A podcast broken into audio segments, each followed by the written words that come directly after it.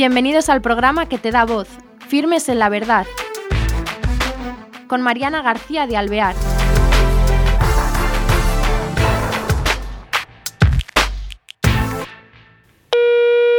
Hola, queridos oyentes. Bienvenidos a este nuevo programa de Firmes en la Verdad. Hoy tenemos nada menos que al otro lado del charco, porque es alguien que reside en Los Ángeles, California, y se llama Cristian Huerta. Cristian, ¿no? El nombre es eh, español, bueno, él es mexicano, pero reside allí desde hace tiempo. Él se dedica a evangelizar a través de los medios y de dar charlas, conferencias, y es misionero laico. Y ha montado una website que se llama Semper Fiat y de todo ello vamos a hablar con Cristian. ¿Qué tal estás? Qué alegría tenerte con nosotros. No, el, gusto es mío para, para estar con ustedes y todo muy bien, gracias a Dios. Qué bien. Cristian, me intriga muchísimo eso de misionero laico. Me gustaría que nos contaras de ti, qué se despierta en tu vida, qué pasos das para llegar a escoger este modo de vivir y a definirte como misionero laico y dedicarte a los medios y a evangelizar. En cuanto a la parte misionera, pues eh, en realidad todos los católicos por el bautismo somos misioneros, ¿verdad? O diría el Papa Francisco, discípulos y misioneros, ¿verdad? O sea, es una cuestión de identidad propia que no es exclusiva propiamente de los consagrados. Entonces eso primeramente es una cuestión de identidad propia del católico. El católico que no sea misionero no es católico. Ahora, las formas de hacer la misión es ahí donde depende del estado de vida que, que, se tome. En mi caso, yo eh, tuve inquietud a la vida consagrada. De hecho, entré al seminario en mi adolescencia yo entré a los 14 años al seminario. O sea, desde los 14 años salí a mi casa y no he regresado de alguna manera. O sea, que esto ya tiene camino. Como seminarista tuve 7 años. Hice básicamente lo que es el bachillerato, la preparatoria, le llaman en México, más un año de, del curso introductorio, que es la parte ya donde se inicia el seminario mayor en México. Y tuve dos años en, en Miami, Florida también. Este, salí del seminario y desde que salí siempre tenía muy claro que una cuestión, yo, hago diferencia en cuanto, en cuanto a tipos de vocaciones. Por ejemplo, hago la diferencia entre una vocación existencial, que es la santidad para todos. Después hablo de una vocación esencial, que es el llamado muy particular que nosotros tenemos. Y ese llamado muy particular para mí me queda claro que Dios quiere que sirva la evangelización. Entonces, sea consagrado, o sea laico, sea casado, sea como sea. O sea, es una cuestión esencial. Ya después viene la parte de la vocación personal, que ya es matrimonio, vida consagrada o vida célibe como, como laico. Y evidentemente yo ya salí del seminario y estoy básicamente evangelizando como, como laico desde el 2003 entonces, eh, es decir, tengo ya más como misionero que lo que tuve como seminarista. En la venida para acá, para Estados Unidos, como les decía, eh, tuve un tiempo en seminario en Miami, fue ver la necesidad espiritual de los medios de comunicación secular. Pero inmensamente más me abrió el paso por una realidad que yo nunca la tenía contemplada y es la realidad de los migrantes. Entonces ahí me tocó eh, estar en Miami, pero estar en la parte que no enseñan de Miami, la parte de los campesinos, la parte de, las, de la gente más pobre, más necesitada, porque hablar de Miami pues son las playas, South Beach, Miami Beach, todo ese tipo de cuestiones. Pero hay una realidad al sur del condado de Miami-Dade que gracias yo bendigo a Dios que me haya dado esa oportunidad de poder tocar eso. Y sin quitar lo otro, me ha dado oportunidades de poder dar la mano a la gente dentro de los medios de comunicación seculares, pero sin dejar esta opción que la iglesia la tiene como prioritaria, porque la iglesia dice que la opción por los pobres es una eh, opción preferencial. Es decir, tiene nuestra, no es exclusiva, que es el error de la teología de la liberación, pero este, es preferencial. Primero los pobres, la iglesia lo menciona. Y a veces uno ve la conexión, por ejemplo, cuento una experiencia dentro de las, del modelaje y todo esto, me hice amigo de una diseñadora de ropa y la fui acompañando y todo esto. Yo no soy proselitista, bueno, el católico no tiene que ser proselitista. Como dice el Papa Benedicto, la fe tiene que ser por atracción, no por obligación o por estrategias para poder convencer a la gente, no por atracción. Entonces yo soy muy respetuoso y ofrezco más que nada mi amistad y doy testimonio, pues este, intento con mi vida y cuando se puede con la palabra, pues con la palabra. Entonces hizo amistad con esta diseñadora, pues así para hacer el cuento corto, terminó yendo cada año a un festival que hacíamos de la Virgen de Guadalupe, porque la mayoría de migrantes eran eh, mexicanos, y eh, regalaba unas piezas de ropa para, para, las chicas para sus 15 años, etc. O sea, se involucró. Entonces, eso, es una cuestión que yo no lo tenía en la agenda, Es decir, era solamente con la gente esta secular o de alguna cosa, y se puede trabajar. Y a veces es interesante porque esta gente que de alguna manera ciertamente está separada de Dios, se puede llegar a encontrar con Dios a través de la necesidad del más necesitado. Pero a los migrantes, ¿qué les ofreces? Bueno, acá la, la diferencia es eh, partiendo de su realidad.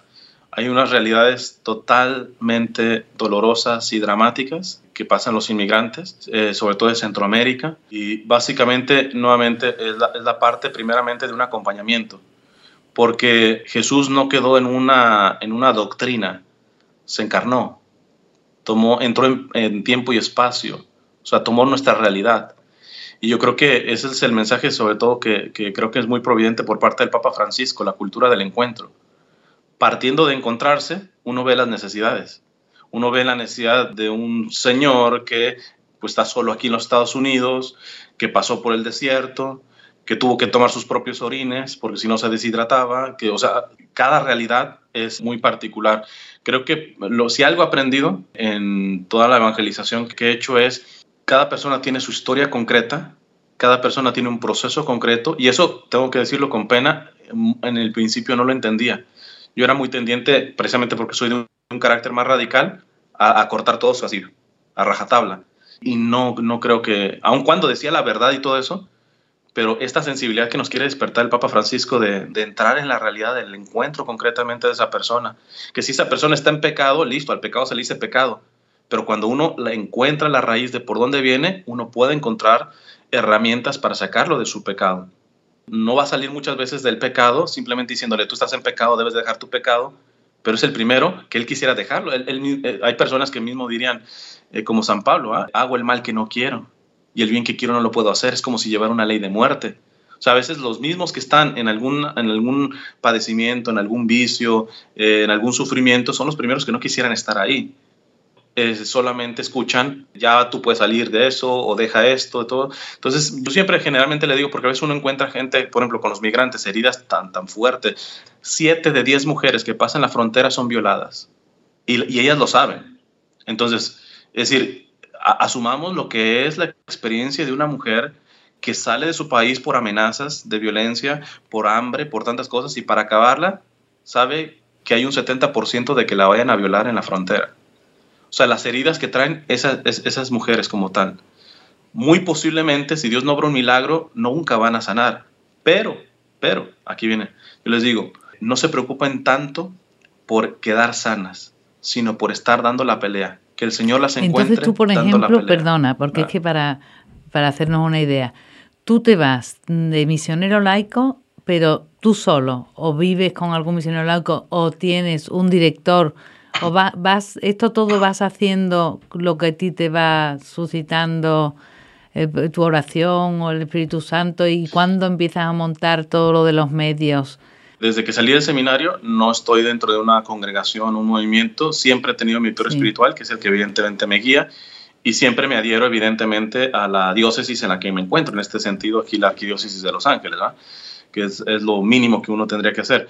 Pero ciertamente tengo ciertos carismas que Dios me ha dado, que a veces yo ni mismo los, los entiendo, que no entran dentro de un aspecto burocrático o de un organigrama. Y eso evidentemente muchas veces me ha cerrado puertas, muchas veces me ha hecho las cosas un poco más complicadas, pero es como Dios entiendo que me está pidiendo trabajar.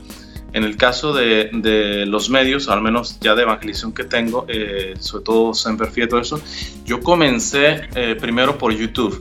Yo empecé en YouTube antes de que YouTube fuera de Google. O sea, empecé cuando YouTube no era nada y abrí un canal para, te vi una realidad de ateos y empezaba a debatir con ateos yo.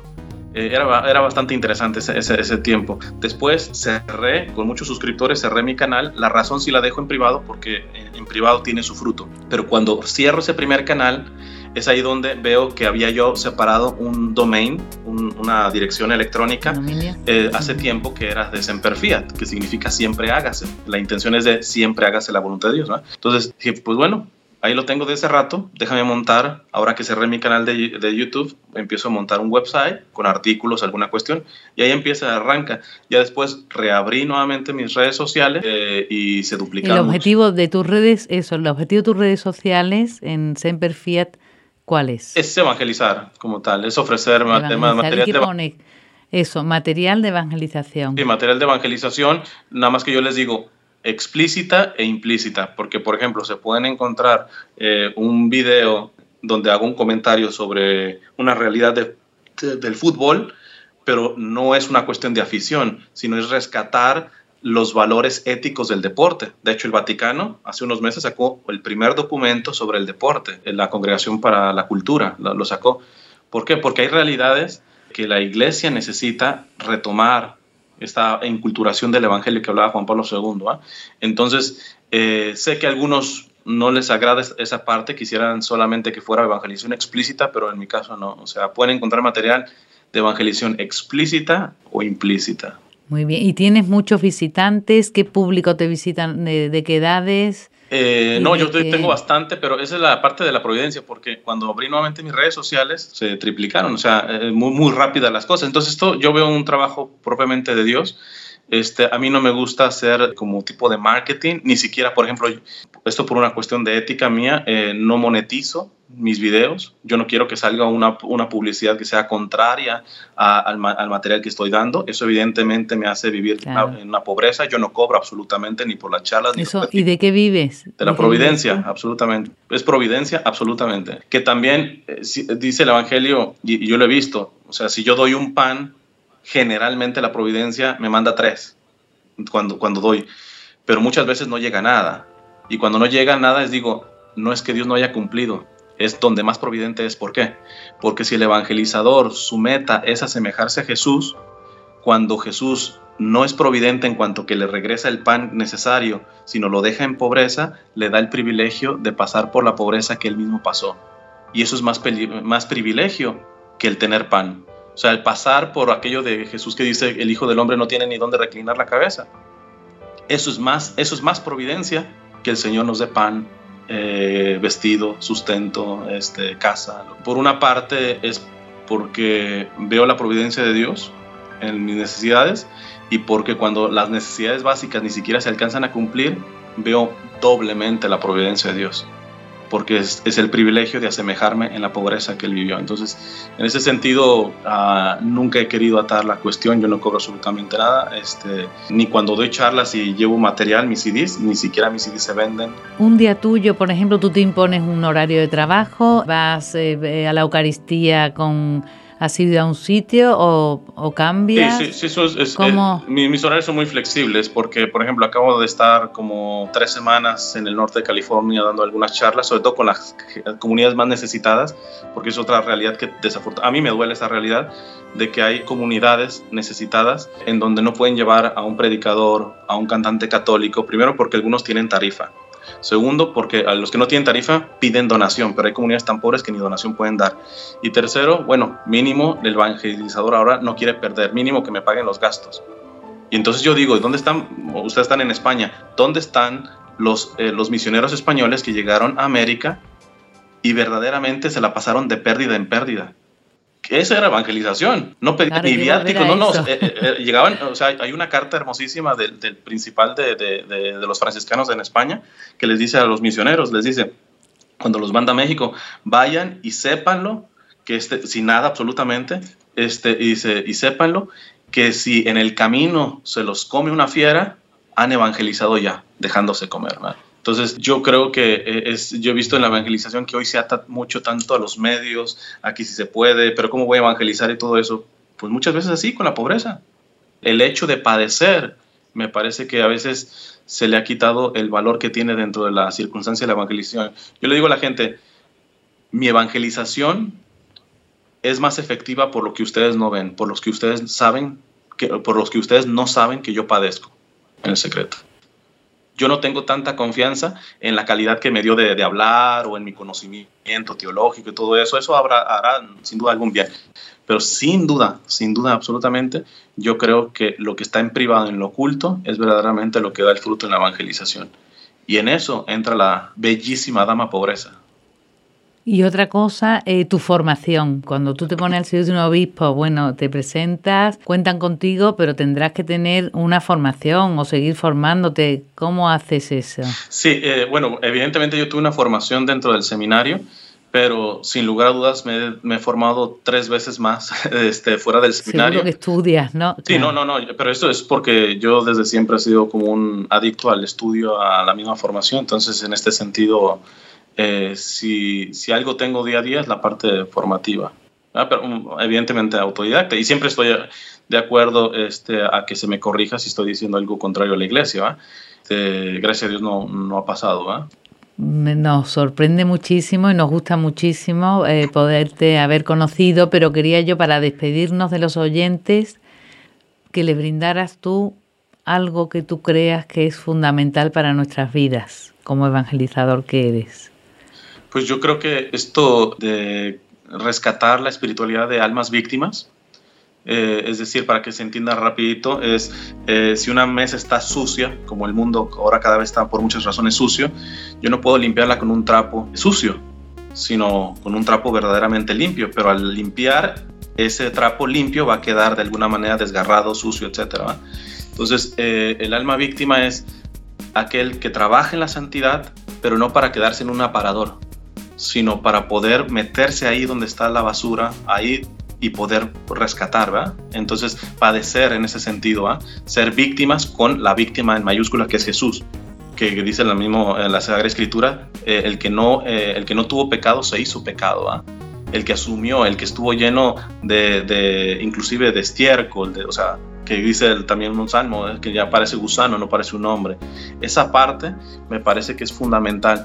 Evidentemente, lo mejor es vivirla en el secreto, ¿eh? pero, este, pero si se hace a nivel público, es importante ver que yo creo que el hecho del padecimiento es urgente involucrarlo dentro de la evangelización. Más que estrategias, de si lo hacemos así o le hablamos así a los jóvenes, todo eso. El evangelizador, en pocas palabras, que no esté padeciendo, me parece que no, no será del todo fructífera su evangelización. Esto no significa buscar padecimientos, basta tratar de abrazar a Jesús crucificado en la realidad de cada día y sobran padecimientos. Es una lógica que no entiende el mundo. Esto si lo está viendo el mundo me va a decir que estoy loco. Pero claro, dirán, oye, por favor, ponernos a padecer. Eso como lo hago, pero lo que tú dices es muy fácil. Basta cada día el unirte a la redención de Cristo. Pero claro, eso te tiene que elevar el alma, ese que llega a ser víctima, ¿no? Amando al, otro, pero de verdad, claro, con Cristo, ¿no? Sí, dentro de ese cuerpo místico como tal y sobre todo esa parte de estar padeciendo generalmente nos hace más sensibles de los que verdaderamente más padecen, de los más vulnerables, porque esa es otra parte que me parece para mí muy dolorosa, que hay eh, una realidad a veces, no digo, no generalizo dentro de la iglesia, un cierto que yo le llamo un cierto puritanismo. ¿ah? Se tiene doctrina y ortodoxia firme, pero no es capaz de uno encarnarla en el más necesitado, en el pobre, en el rechazado. Claro, pero también otras personas dirán, bueno, es que yo alrededor no tengo tanto necesitado, ¿no? Eh, depende de... Hay veces que no tienes, no lo ves, ¿no? Precisamente pues, eso, a eso es lo que me refiero, es decir, estamos dentro de una burbuja porque cuando tres cuartos de la población viven en un estándar de pobreza y decir que no están a mi alrededor, pues estoy, estoy diciendo que yo estoy en el, en, el, en el cuartito este en donde mi realidad... Entonces ahí es donde nos habla por eso el Papa Francisco, a salir a las periferias. O entiendo de que, de que uno no ve esa realidad precisamente porque tú estás dentro de una burbuja y, listo, y quizá no es culpa tuya, pero es ahí donde nosotros tenemos que salir. El problema es que a veces cuando salimos, por ejemplo, yo, yo, yo, eh, yo confronto muchas veces por la realidad de los migrantes, ya no a gente secular, a católicos, que no los indocumentados, los ilegales, y que le dan más peso a, la mentada soberanía nacional que al aspecto de la caridad y la misericordia. Entonces, yo les digo, eh, y a veces me, dicen, pero tú eres muy fuerte en eso. Yo le digo, mira, le pido a Dios que por medicinal te deje pasar el 10% de lo que ha pasado a esa persona. Porque decir el 100% sería odiarte. El 10%, cuando toques tierra de, los padecimientos que ha pasado esa persona, se ven las cosas de diferente manera, totalmente diferente manera. El Papa también dice que la iglesia no es un, tipo de altruismo de una ONG, Una ONG yo puedo ir a, darle comida a los pobres en África y este, e irme después a mi casa y a mis lujos y vivir como se me pega la gana. Y a la ONU le, va, le, ofende eso, no.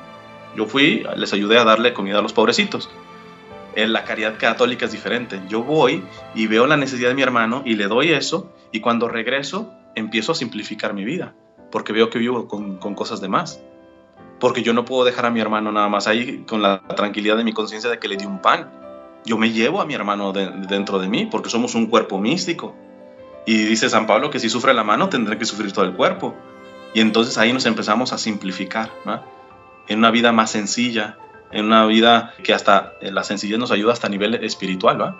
porque a veces lo que nos estorba del crecimiento en la santidad es verdaderamente o el materialismo o tantas distracciones que tenemos. ¿va? Entonces ahí el, tocar la carne de mi hermano herida, como dice el Papa eh, Francisco, y hacerla mía como tal, me despierta tantas áreas de maduración a nivel pastoral, espiritual, personal, de la propia santidad, y afecta positivamente al aspecto económico, político, etc. Por algo Jesús nos dijo que en el hambriento, en el sediento, en el migrante, en el enfermo, en el preso, ahí está Él ahí está Él. Y además creo que es profético el hecho de que Papa Francisco haga tanta referencia a esto, porque en esto, esto sí es presión personal. Yo creo que viene un golpe fuerte para la humanidad. Creo que estamos llegando a límites de indiferencia, de maldad, de pecado grandísimas, dentro y fuera de la iglesia, y que por misericordia Dios va a dar el manotazo pronto. Y ese manotazo va a exigir que, que hayamos aprendido a vivir con una santa simplicidad. Por, que si estamos agarrados de cosas que no son esenciales, vamos a sufrir bastante cuando Dios dé ese manotazo. Yo estoy convencido de eso. Ojalá que lo dé pronto porque lo necesitamos. ¿Y, el miedo? ¿No tienes miedo al manotazo? No, no tenemos que tener miedo. Ya, yo, yo, lo pido, yo, yo, quisiera. ¿Por qué? Porque miedo, miedo es seguir este, ciegos, miedo es seguir eh, haciendo de nosotros un Dios. ¿verdad? Que esto lo, advirtió Juan Pablo II. Juan Pablo II dijo, el ser humano puede construir una sociedad sin Dios, pero esa sociedad se irá tarde o temprano en contra del propio ser humano. El problema es que, como dice Benedicto XVI, hay una apostasía explícita, que es la que vemos. Eh, de hecho, en una red social vi a una española que publicaba su certificado de que salió de la iglesia católica, que ya la parroquia le dio de que dejó la apostasía. Entonces yo le explicaba, digo, bueno, eso es burocrático, porque el bautismo ni con jabón se te quita, o sea, eso imprime carácter, pero bueno, entonces, este, pero, eh, pero esa es la apostasía explícita. A mí la que me preocupa, la que le preocupaba más a, a Benedicto XVI, que es la apostasía implícita. Hay muchos que decimos creer en Dios, pero en la práctica hemos ya apostatado. En la práctica agarramos la doctrina, la liturgia eh, o lo que sea, elementos religiosos como tal, para construir nuestra propia seguridad, porque lo que nos interesa es estar tranquilos de nuestra conciencia, creernos que nosotros somos los buenos del planeta, los santos, y esa, esa soberbia muy propia de la parábola del publicano y el fariseo, también necesita un manotazo. Y, Entonces... el manotazo nos va a despertar. El manotazo nos va a despertar y cerramos ya porque se nos va el tiempo. Algo de aliento, a ver, que una algo para ponerse en camino, mientras el manotazo viene o no, ¿cómo lo podés? Yo creo que el, aliento, el, aliento, es saber que ese manotazo viene de Dios y que Dios es Padre. Es decir, es un manotazo amoroso. Entonces, sé que a veces da un poco de temor todo este tipo de cuestiones, pero eh, al que le da temor es porque no ha descubierto que Dios es Padre. Entonces, eh, al que sabe que es Padre, sabe que tanto las caricias como los manotazos de Dios son amor puro, ¿ah? son amor puro.